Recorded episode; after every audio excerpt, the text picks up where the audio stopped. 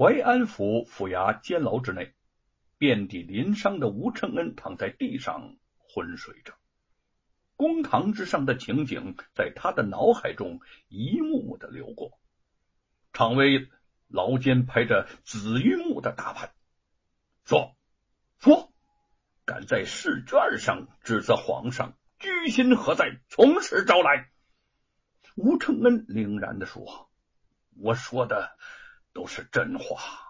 皇上既然崇尚佛教，就应该善待天下百姓，不能留为空谈呐！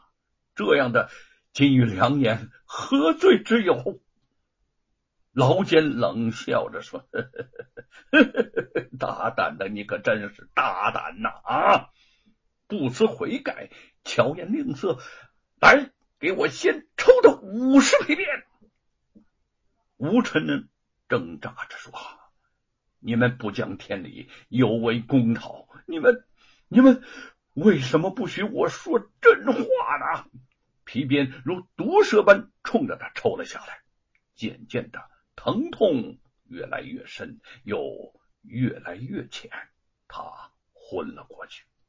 醒来的时候，便已经到了这监牢之中，隔壁的囚室之内。几名囚犯在声嘶力竭的哭喊冤枉。一个手持水火棒的狱卒从吴承恩的牢前巡视而过。吴承恩望着走过的狱卒，目光落在了他手中的那根水火棒上。他回想起在山阳县衙门的大堂里，小猴子吃棒怒打衙役的情景，顿时吃力的站了起来，在牢内走动着。《西游记》中的故事仿若有了灵性，在他脑海中生动的活跃起来。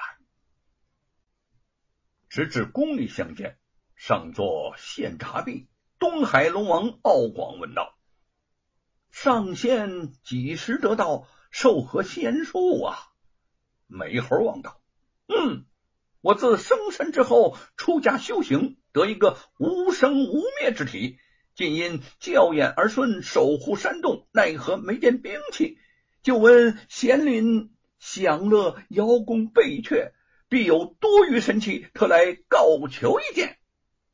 龙王见说不好推辞，即着贵都司取出了那么一把大杆刀，奉上。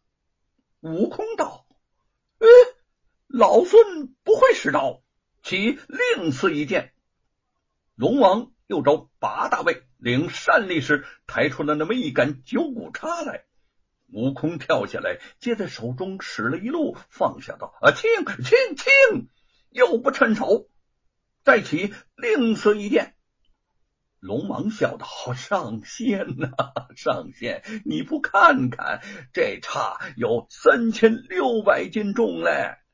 悟空道：“不趁手，不趁手。”龙王。心中恐惧，又招贬低都李总兵抬出了那么一柄化杆方天戟，那戟有七千二百斤重。悟空见了，跑近前接在手中，丢了几个架子，撒了几个解数，插在中间道：“嗯，也还轻轻轻。”正说出，后面闪过龙婆龙女道：“嗯，大王，哎，大王。”观看此胜绝非小可，我们这海藏中还有那么一块天河底的神针铁呢。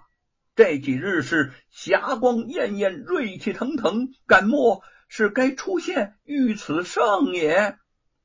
龙王国引导至海藏中间，悟空了一上前摸了一把，乃是一根铁柱子，约有斗来粗，两丈有一长。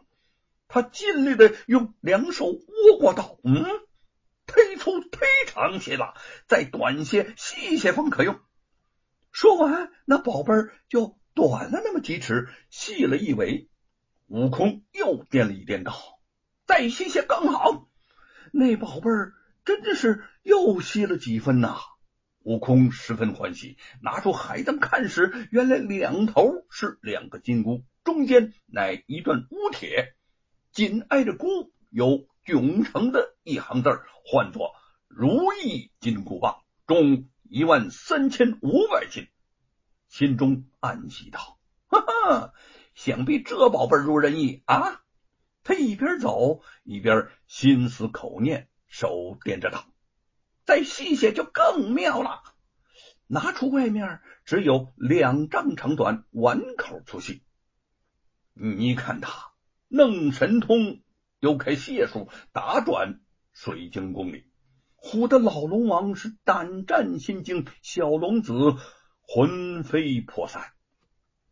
跪鳖圆陀解缩镜，鱼虾傲蟹竟藏头。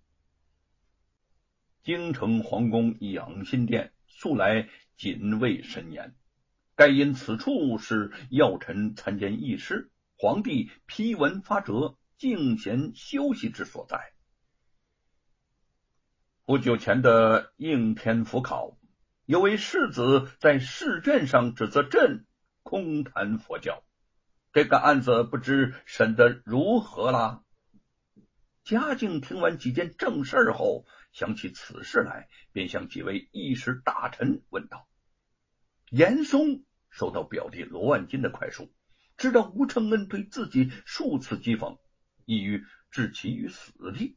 如今见皇帝动问，马上问禀：此人姓吴，名承恩，已经关押在监，请陛下下令将其处斩。